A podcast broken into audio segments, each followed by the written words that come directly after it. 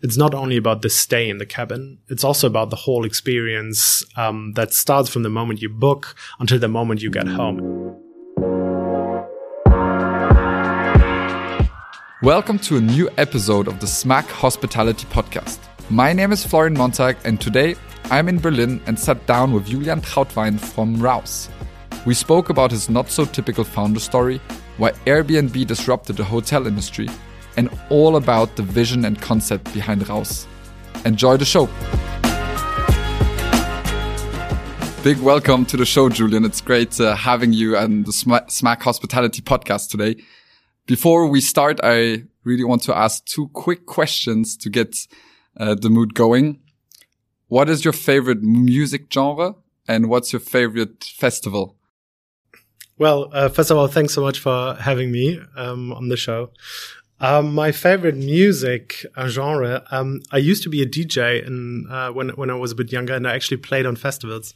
Um, so um, I'm kind of a, a, house and electronic music nerd, I would say. Um, so uh, the good old um, house vibes are kind of my my get get my feet moving.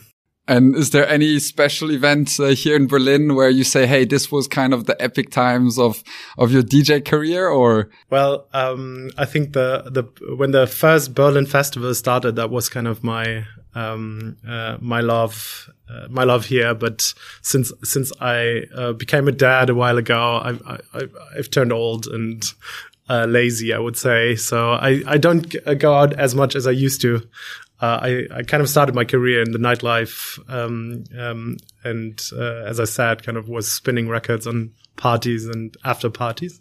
Yeah. Uh, but since then, exactly. That's uh, that's also what I wanted to kind of uh, get into directly. Like today, you're of course uh, known in the industry as as the founder of of Raus, where we'll we'll dive into a bit later on. But you're you don't really have the classic kind of startup founder um, background, let's say, or that's at least what you told me last time. Um, can you maybe share us your, your insights, how you came into the hospitality industry?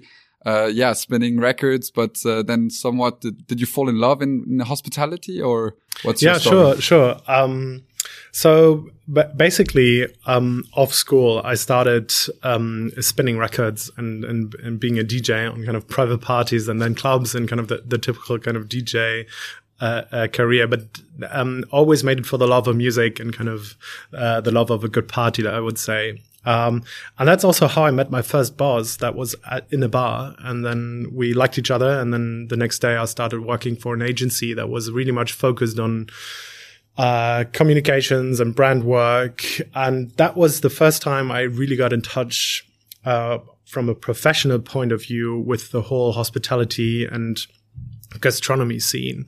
So one of the clients was Absolut Vodka and um, the, the Pernod Ricard kind of enterprise. And um, I was in charge of doing all the sponsorships and kind of club and bar work um, of Absolut in, in the German speaking markets.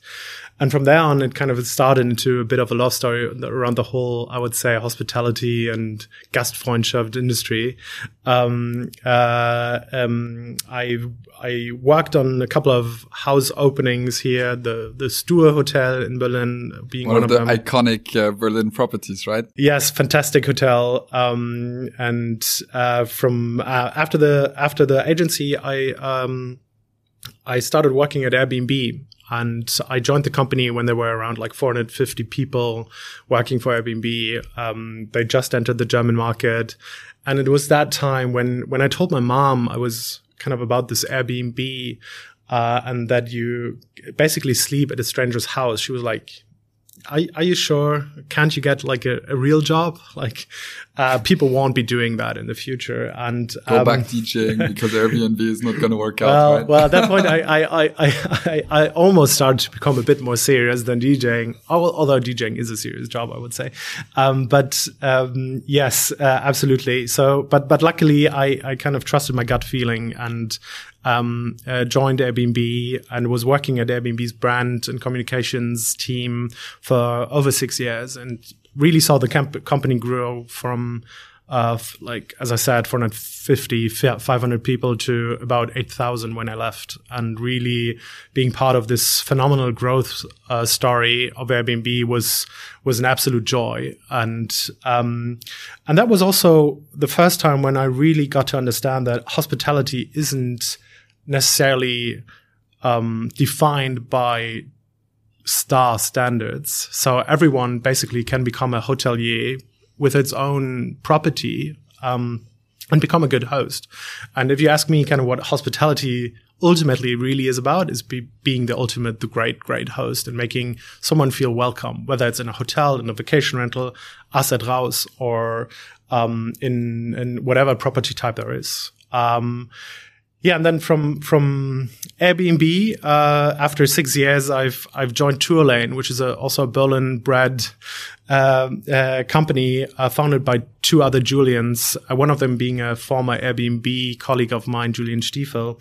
Um, basically, are digitizing the whole long haul travel destination market. So a typical trip is uh, two two weeks, three weeks, South Africa, garden route, and uh, safari at Kruger Park. These kind of very very exceptional trips that you do not do probably every year, but like like these once in a lifetime experiences fantastic business.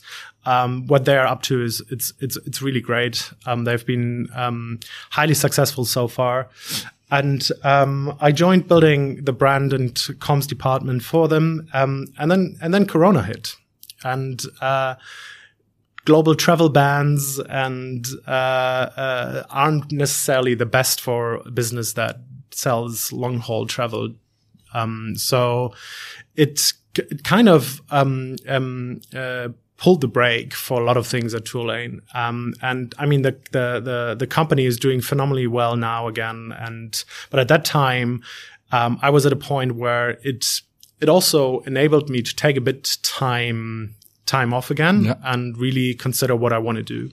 And, uh, yeah, it ultimately also, um, brought me to Raus and, yeah. and, and, and, so, and launch Raus looking at, at, at your career jumps a bit from you know more operational in at Stue and, and other hotel openings, then going over to Airbnb and Tourlane. Um, both of them are more digital products, less kind of or more platforms. Um, how come? Is that just kind of coincidence that you went more on a bit on the tech side, or well, um, I think I think for true ex- great experience, it's enabled by both a, a physical and a technological experience, um, technological experience. So, I think you, if you have a really shitty booking experience, or if like you can't find the info that you need for your trip, um, you already start in a bit of a bad mood for your for for for your stay. Um, so I think technology can solve a lot of these things for you as a guest, and ultimately help you to have like a more frictionless, a more seamless experience during your stay. Um, plus, um, I think I've I've always looked at the classical big hotel corporations as being a bit um, bit behind of what happens in, in technology. So they they Airbnb as one, and I'm just speaking of Airbnb because I've, I've I've been there for quite a while, but it's not the only platform that is uh, um, doing innovation in the, in the in the scene, but like Airbnb really really challenged a lot of like the big hoteliers to think outside the box again, and they have been in their patents for such a long time, and doing because business was doing yeah. great for quite a long quite quite a long while, and then um, um, as Airbnb probably disrupted the market quite a bit, uh, it also helped, and I fundamentally believe so, helped traditional hoteliers to actually needing to think of other ways how to attract new customers and um, really getting the guests to stay with them. So I think technology is is always and being an innovation driven is always very important to not forget that customers will always look for what's new and what's kind of the the the the, the newest thing to do. Yeah, I, I just I totally agree, and I, and I think that's definitely big, big impact. We, what you can see today also now a few years down the line after Airbnb came to the market that suddenly, you know, all of this kind of alternative accommodation uh, categories uh, are coming to market. And, um, of course, also a lot of new companies, I think, uh, like Raus, but we'll get into that in a second, kind of say, Hey, I focus on one Airbnb category and I do a 10x better. And it's, it's a, it's a vertical in itself. But just going back to kind of you having worked at, at Airbnb, especially, I'm sure already at the time where you maybe had some contact with Brian Chesky or, or others, where maybe today it's going to be a bit more complicated. Um, what do you attribute the, the success of Airbnb? Was it the visionary Brian Chesky and, and co, so to say, and, and, and delivering it? Or was it really the hospitality industry or hotels pretty much sleeping and uh, just uh, being open for disruption? And it was just kind of coincidence that it was them who, who actually did it? Well, I think I think it's a mix of all of what you just mentioned. First of all, Brian, Nate, and Joe, and I'm speaking of them like they were my closest friends. But like, I mean, we I've I've met them a couple of times, and they are just really, really good and smart people. Like they have done so many good things, and it's it's just incredible how they've built the company, both in terms of business, but also in terms of culture and how they've led the employees um, is fantastic. And so much what I've learned today um, uh, from there is something that I want to bring into my new company as well. Um, so, uh, and the other is like, I think the, the market was ripe for innovation and they, um, against all odds and everyone was telling them that basically what they're trying to do is like won't work.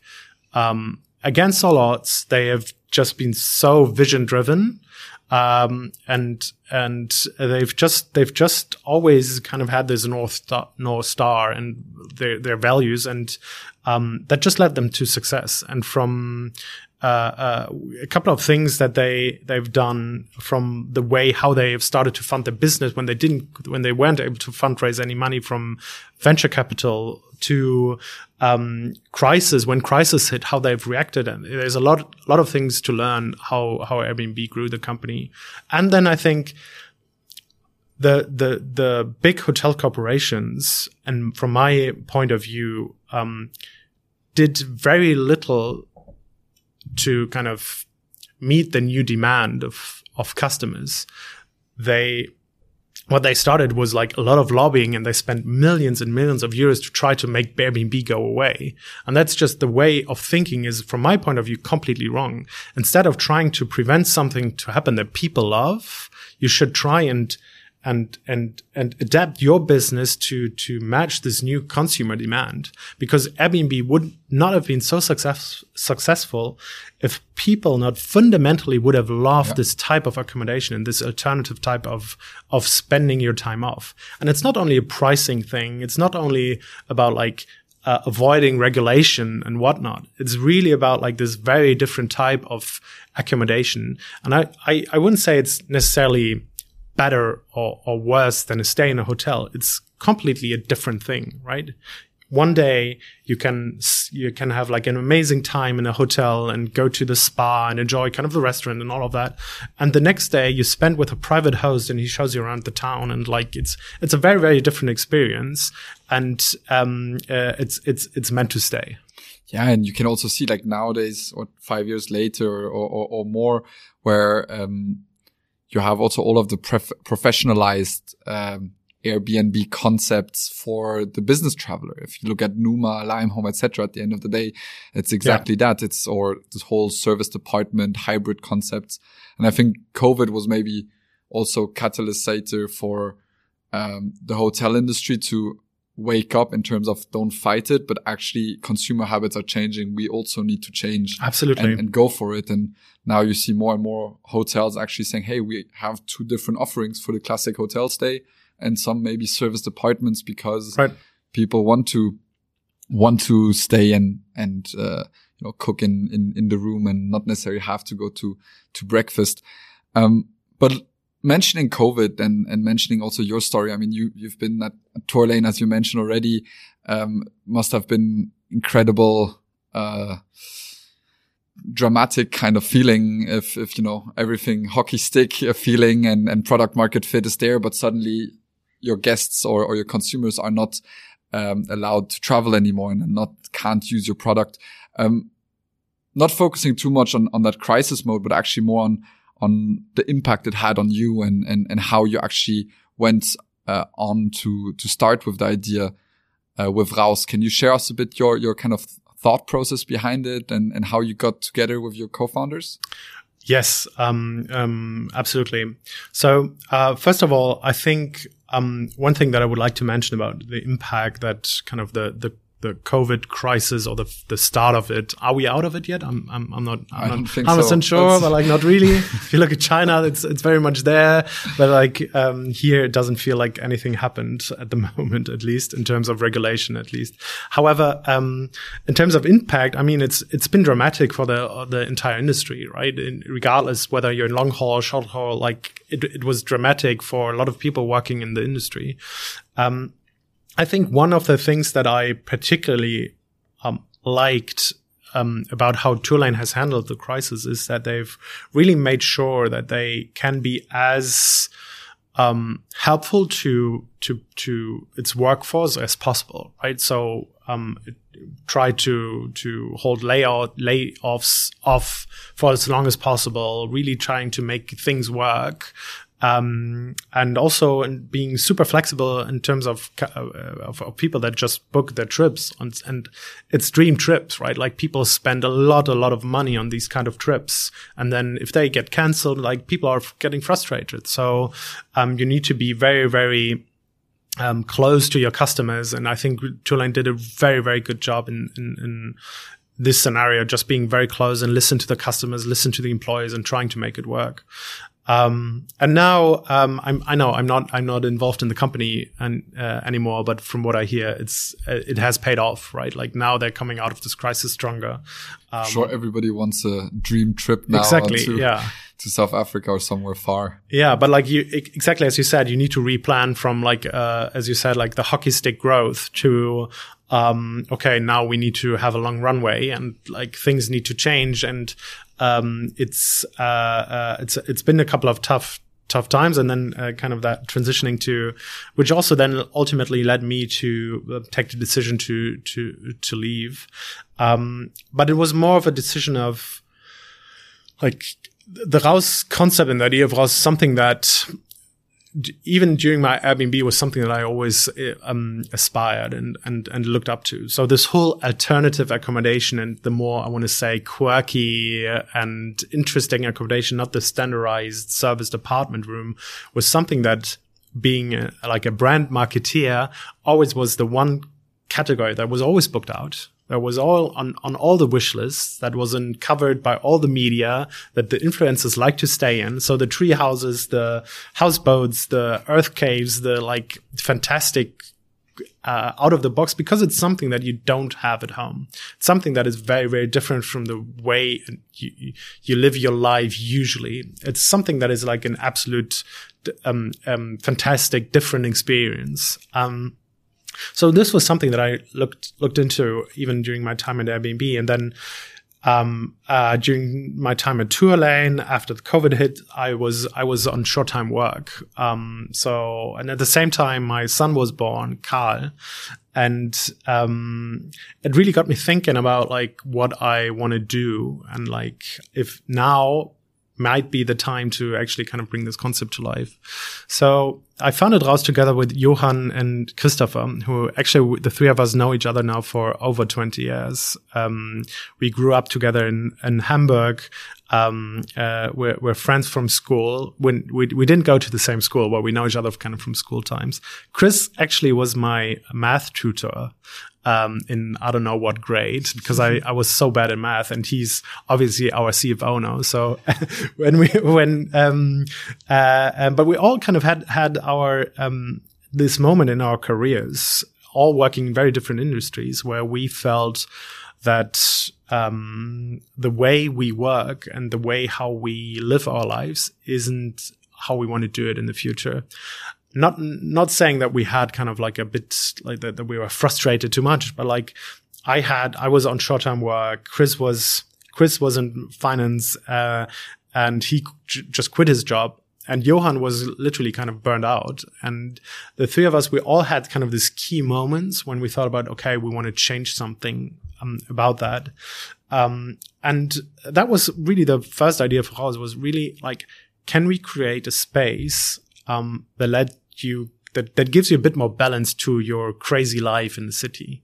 Because we all kind of enjoy the city as well. Like we, we, it's not that we say the city is a bad place or anything because we we love city life. Like i was i love going out. I love restaurants. I love going to the theater and, and like the culture and, all everything about the city is something that i like. But what is what is really hard is to kind of turn off Yeah. for a bit in the city because there's always something going on.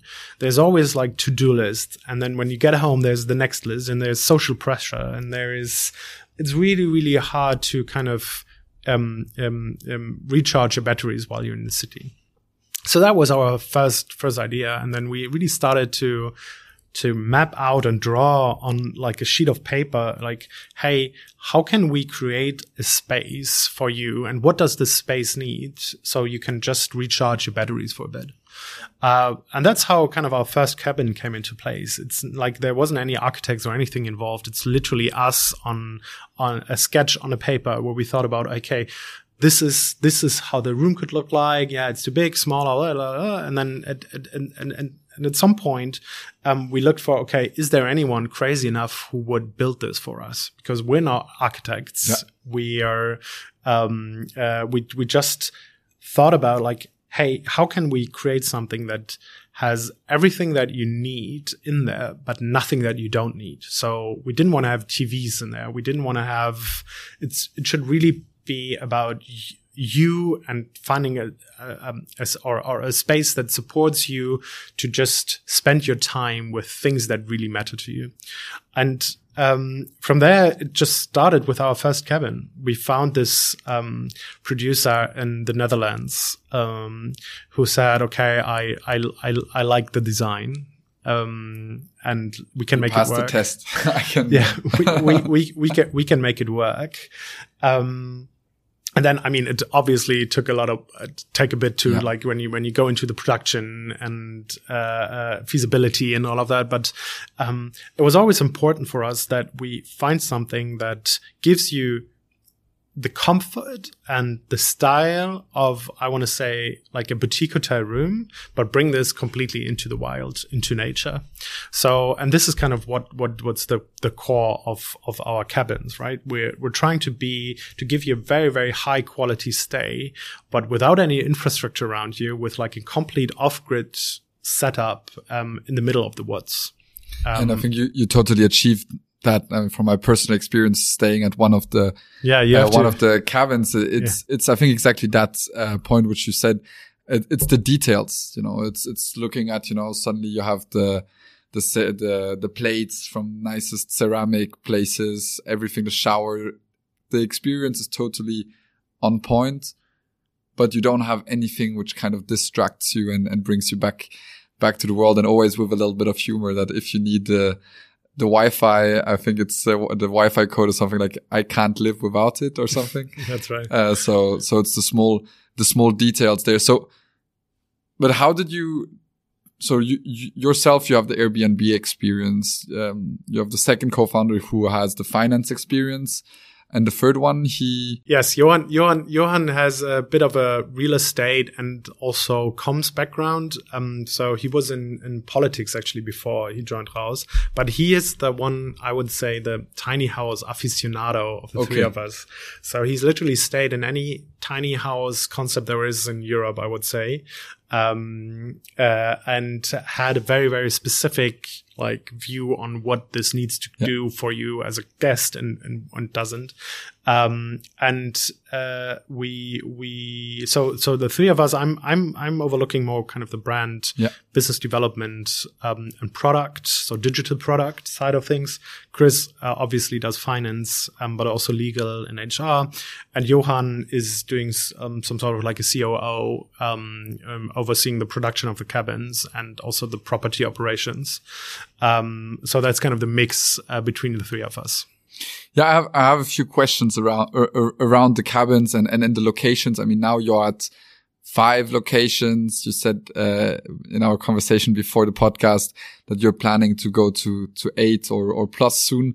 Um, how do you find the locations? Because for the ones who don't know, um, you don't rent necessarily a space, but you put it somewhere on the ground of somebody else and you're allowed to put it there. How do you kind of reach out to them and find the sites and maybe you can share some insights behind that? Yeah, absolutely. Um, and that was something that we've at the, at, the, when we started the business, we thought that would be really, really hard to find like beautiful spots. Um, actually, it was very, it, it, wasn't very easy, but like we were pretty much overrun in the beginning from, um, uh, uh, landlords that would like to work with us. And, um, uh, that's being because the most of the, the, the landlords that we work with are agricultural businesses. So farmers, um, foresters, uh, uh, uh, people that do vineyards and, and, and these type of like people that are very, very proud of what they do, um, and also sit on very beautiful land. Um, and what was really interesting for us was that they, um, a lot of them, um, they, they are so hardworking and they're being paid so shit money for what they do. Right. Like it's, yeah. it's actually, it's, it's, it's, um, quite dramatic when you have conversations with them and when they're trying to do everything that we love having here in the city. We all want kind of our organically grown carrot in the supermarket, right? But we really don't understand how much work it is and how little the the producer in the end is being paid for for the product that we consume, right? There's so many steps in between um, the the producer and then the end consumer uh, side story. But like, uh, and and we thought, okay, um, uh, to get access to this beautiful land, why don't we uh, kind of get them a, a share of the revenue of the cabins um, that they generate um, for them to kind of rent the space? And the cabins they are mobile, so they are, they they are on wheels. You don't see this on on on, on the image, I say, but they're they're very minimal invasive for the soil. Um, and as soon as we have a plot, um, we can literally bring one of our cabins within a day. Um, so there isn't like a huge setup involved. There isn't like big construction going on. Um, and it also means that a spot we can, that we can remove a cabin from a spot also in, in, in just a matter of days again. And there isn't any, um, um, there, there, isn't any injury to the soil, you know, um, which was very important for us, right? Because, um, these people, they also want to use their land, but they also have a lot of unused land. And then it's really hard for them to make any living from that. Um, plus, they don't have necessarily the, the, the money to invest in their own touristic um, offerings. So, like building a vacation rental unit next to their, it's just like a lot of cost involved. And with Raus, they have like a plug and play solution um, and uh, um, and and from there then like we we work with first landlords and then they told the others and like we're we're having a long list of people that would like to kind of bring the Raus concepts onto their onto their and, properties. And you're even going further, right? Um, that even in some locations you then kind of do upselling for for their own services. Uh, exactly. Yeah. Yeah, exactly. This was this was also something that we didn't really think about in the beginning, right? But um, exactly as I mentioned, all of them are doing really fantastic, high quality products, and um, most of them aren't distributing them digitally yet, right? So they have their farm shops. Um, they might sell some to the local market, and if they are really, really kind of digital, they are connected to one of these like local food box thingies that are being delivered to the city, and you know, like. Um, but um, uh, uh, and and on the other hand, you have the guest, the customer, who really is interested in in having local, organic, farm to table like food, right? So when we, we just we had one guest inquiring in the very beginning about like hey can you I actually get some some fresh dairy and milk and eggs from the from the farm shop? And we said oh okay. Sure. Why can't we be the intermediary that kind of connects the farm shop and the products um, to the guest's stay? So when you stay in one of our cabins um, you can book additional amenities and services and, and like F&B products that m- most of them are kind of as local as possible because like when we talk about farm to table like in our case your table is literally on the farm right? So you you can't get that much closer to you where things are closer than that yeah where, sure. where things are being produced. And the other thing is like that um, there's also a lot of touristic infrastructure that is untapped in kind of the countryside settings. So um, the, the the business that Airbnb and GetYourGuide and and all of them are doing in the city, doing fantastic job in the city. The the big red bus tours around kind of um, uh, the city centers. Um, uh, we're trying to kind of get um, uh, the the countryside version of that onto our platform. So that's um, uh, collecting mushrooms in the woods with a forester to um, horseback riding um, uh, uh, on one of the, the, the horse farms to um, um, I'm, I'm, missing the, the, the, the, English word, but Kräuterwanderung. Um, so hikes where you kind of collect herbs yeah. Um, and then you can make a tea out of that from the grandmother of one of our landlords, right? So these are very things that people are interested in because they're coming to experience nature and it's like a, our our um, I want to say upselling or cross selling rates are through the roof because it's not that we force it onto the guest. It's more, it enhances the stay. It enhances the experience. So this is something that we're definitely going to um, develop further in, in, in the time to come. Yeah, definitely. I, I mean, I, I spoke to Carl from Upsell Guru last week and he mentioned also that, uh, for example, your new sauna, uh, is going through the roof. Um, maybe can you share us a bit kind of also congratulations on, your fundraising now. Um, but looking at this, so now you have the cabins. Now you've just introduced um, the sauna um, as a, as an additional product, uh, which you can upsell maybe from yourself. Um, where do you see the the path in the next 6, 12, 18 months on um, how many cabins will you have? Will you have diversify even more with your offering? Um, what's the strategy there? Sure. Um, so First of all, I, I, like to say that I don't necessarily see us as a cabin business. Um, I think the cabin for us is more kind of the the gateway and your access to nature. I really see Raus as more of like a I want to call it nature on demand platform. So w- whenever you need to kind of get out of the city and you think about this, I need to kind of get into, into nature. That's kind of when you should, you should be looking at Raus. Um, so that includes a stay in the cabin, but in the future could also be something completely different. Um, uh, I'm not I'm not sharing too much there, but uh, there will be more coming.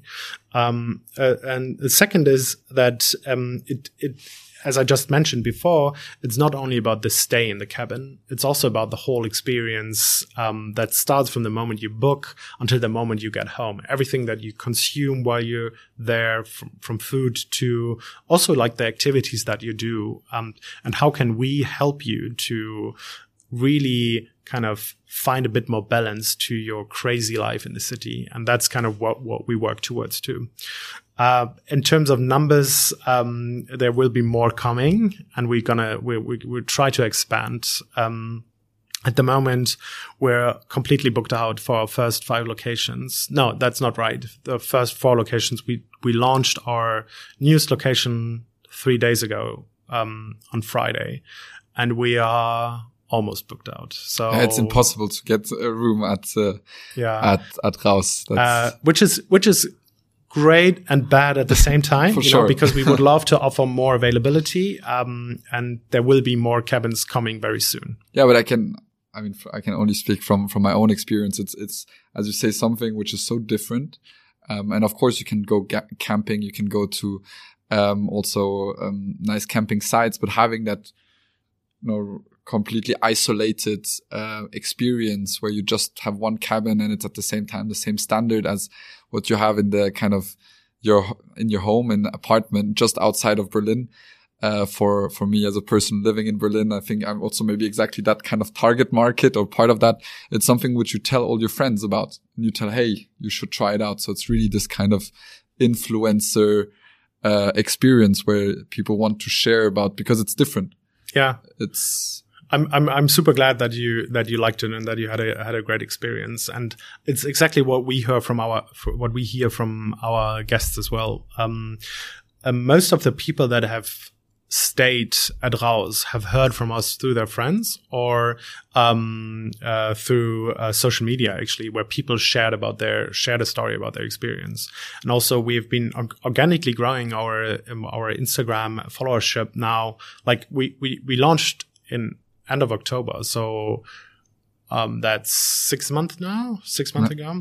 We have over 27,000 uh, followers on Instagram. 27,000. Yeah. And, and, just in six months, that is very, very great. Yeah. And, sure. and like I've, me being like a brand, marketing dude. Like I've, um, I've done this for a living for, for quite a bit. And I, I couldn't, I couldn't achieve that with my, my, my, my previous companies and such a, because it's also like a very, I, I not, I don't want to say Instagrammable product, but like people love this kind of experience and that's why they talk about it and that's why they share it with their friends. And that's when others are interested in what you do. And, um, that's why we also, in terms of kind of hospitality, none of us is like a pure hospitality expert, So none of none of us has been on a um, hotel school or anything. But I think it's also one of the benefits because we're trying to really look at things from a guest perspective yeah. and everything that can enhance the trip and your experience at Raus is something that we that we look into. Yeah, because that's that's the thing. At the end of the day, you say everybody tells like, "Oh, it's such a such a nice such a nice experience," uh, but actually, you don't have any personal interaction with anybody besides maybe if you book kind of a, a walk through through the forest. Um, and it's all digital to to a certain extent. Um, how do you think does that work together? Is that your experience from Airbnb, so to say, that you realize actually it's just about how to build a flawless customer journey, um, which is more important than actually just humans interacting with one another? Yeah.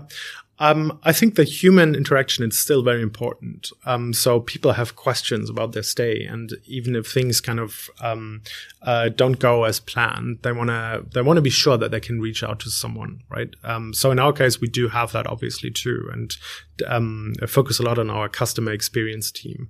Um, and but I think technology can play a very crucial role in supporting you as a guest in this journey um, from like a seamless booking process but also like um, when you enter the cabin in our case and if you you've seen it um, we we have digital key locks um, so there isn't like a hidden key or anything for you.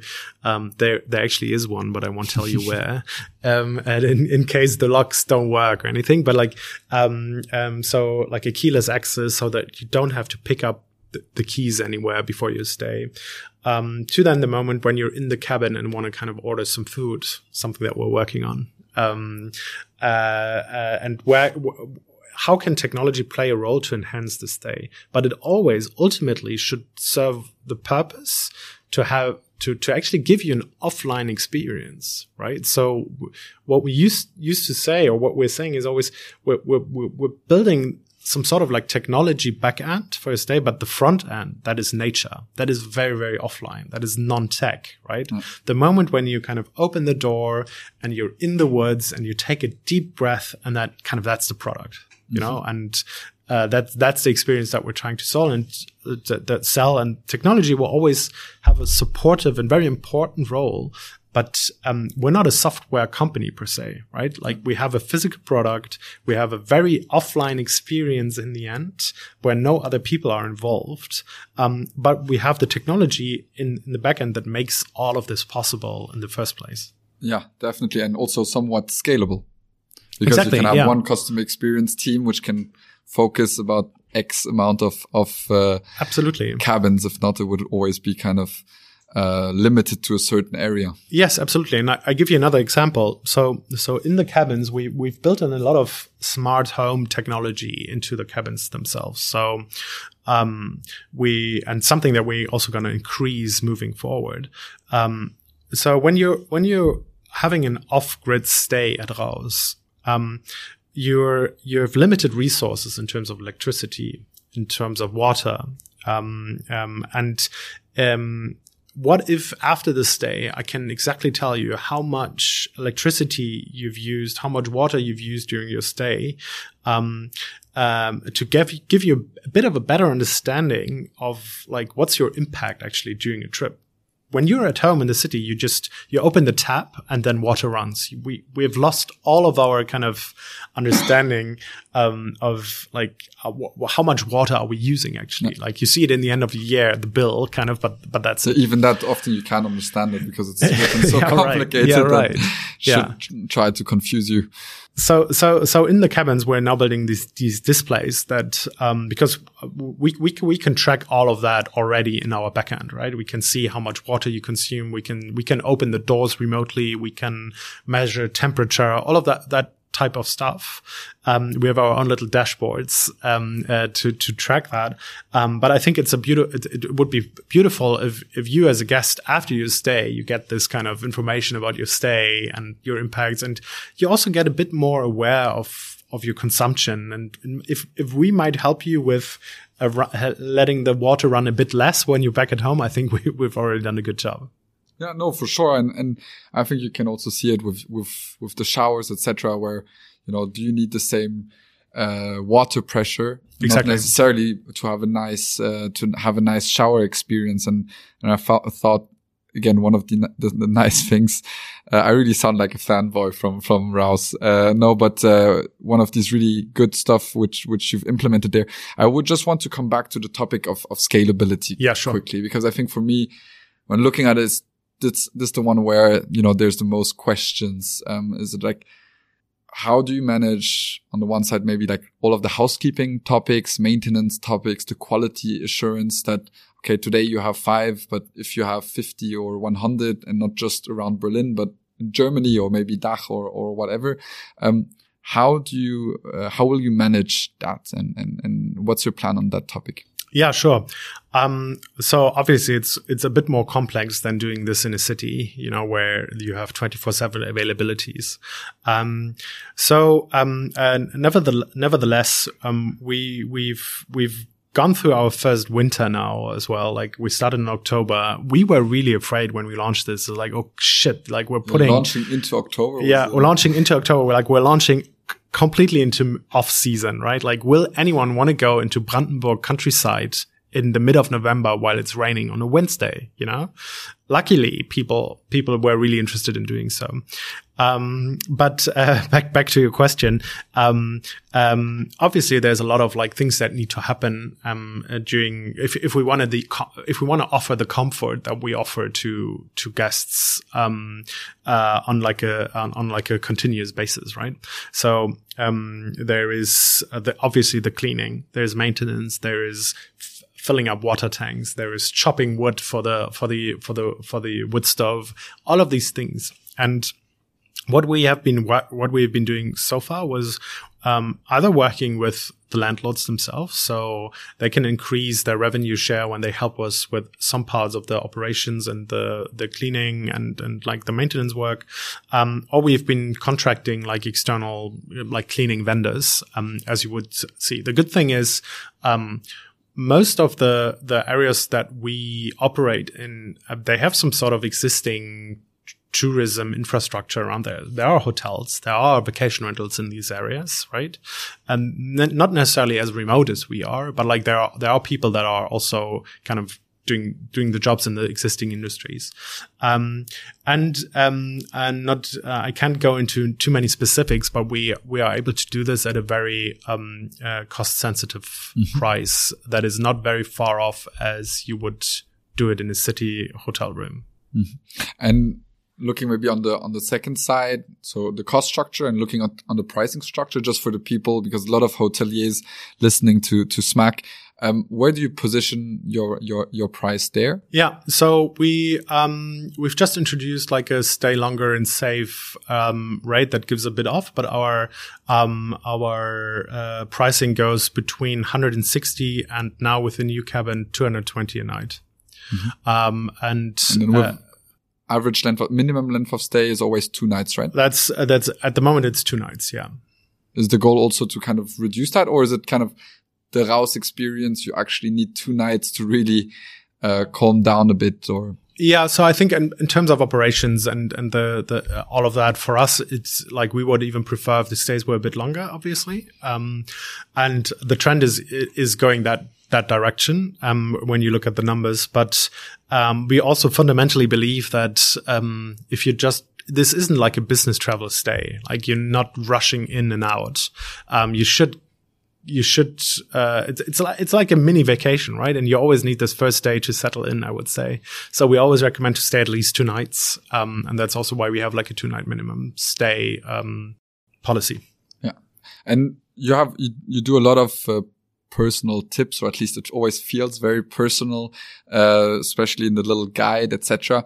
Um, is there somebody like a content writer actually traveling to all of the locations, or is it more one of you founders, or is it locals who share all the tips and which you you talk about uh, in the recommendations? Um, I wish I was traveling uh, to all the cabins all the times, and my life was just just that. Um, uh, but uh, fortunately, we have an amazing content um, uh, team that um, are working on exactly that, um, but very close together with um, our landlords because uh, they actually know their areas best, right? They know the hidden kind of um, uh, lake uh, spots. They know exactly which farm shop you can get the nicest bread from, and and all of this stuff, right? So we work closely with them, and then um, uh, our content team kind of does the production. Yeah, amazing. No, that's, I think that's, as you say, it's really also connecting the travelers and, and the local ecosystem so that they can actually benefit from tourism, which, absolutely, which yeah. is often not, not the case. Looking at time, we're already kind of running out of time. Um, just to finish off, I mean, you said, okay, you have great uh, ideas to the future. Um, where do you see Raus in, in, in five years? You quickly mentioned it already that you want to be much more than cabins. Could you maybe share a little bit more on on on, on that, on on your vision of of Raus or what you would like to achieve? Yes, um, uh, sure. So, as I said in the beginning, like for for me, Raus isn't just about cabins. It's really more about like giving you very contemporary access to nature, um, and um, all the and, and, letting you benefit from kind of the great powers that nature has for us, right? Uh, if you're out in the woods, uh, just on like an afternoon stroll, um, with your partner, and then you kind of, you breathe in and you're just like, oh, this feels just like vacation. And you've, you're, you're literally just like 40 minute drive from the city. Like, why aren't people doing this more often? And, or like very frequently? And how can we change habits so, and take all of these frictions out of the process of kind of going out of the city so that people actually do this forest bathing, I want to call it, like frequently. Um, and there's a lot of thinking that we put into this. Um, and uh, that will not only be around cabins, but also like very much like bringing bringing nature closer to you. And then in terms of like expansion, um, there's a lot of cities uh, in Germany, but also internationally, where there's people that where there live a lot of people that are stressed out. Um, so I don't think like what we're building is like a Berlin concept. I think um, there's a lot of people uh, that could use some time at Raus um, for their for their own benefit. Um, so we're we're trying to expand the concept um, um across Germany and then hopefully um, internationally. Perfect. And just to close off, uh, you're growing your team also. I'm sure we have a lot of young talents from the hospitality industry looking uh, for for jobs. Are you also growing your your team at Raus? Are you looking for for new talents yes, to join? absolutely. Please um, uh, feel free to to send me um, your uh, CVs. Anyone who, who could be interested. Um, no, we're growing we're growing the the team across all departments actually. Um, from how business many people are you development. today? Um, we're I think 16 full time employees and then uh, uh, a couple of freelancers as well. Um, and we are just moving into a very nice new office in Berlin. People are going back to the office actually.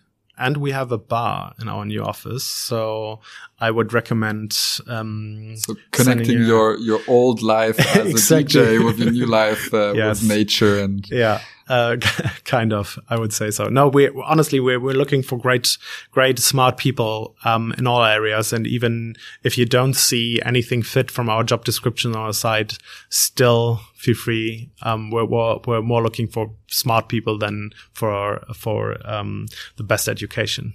perfect. Julian, thank you so much. It was Thank you so much. pleasure. My pleasure. Thank you. That's it for this episode, everybody. Thank you for tuning in. Don't forget to share your thoughts on this episode and everything else that is going on at Smack with us by checking out our website at smack.media or connect with us on LinkedIn, YouTube, or Instagram. We'll see you next time.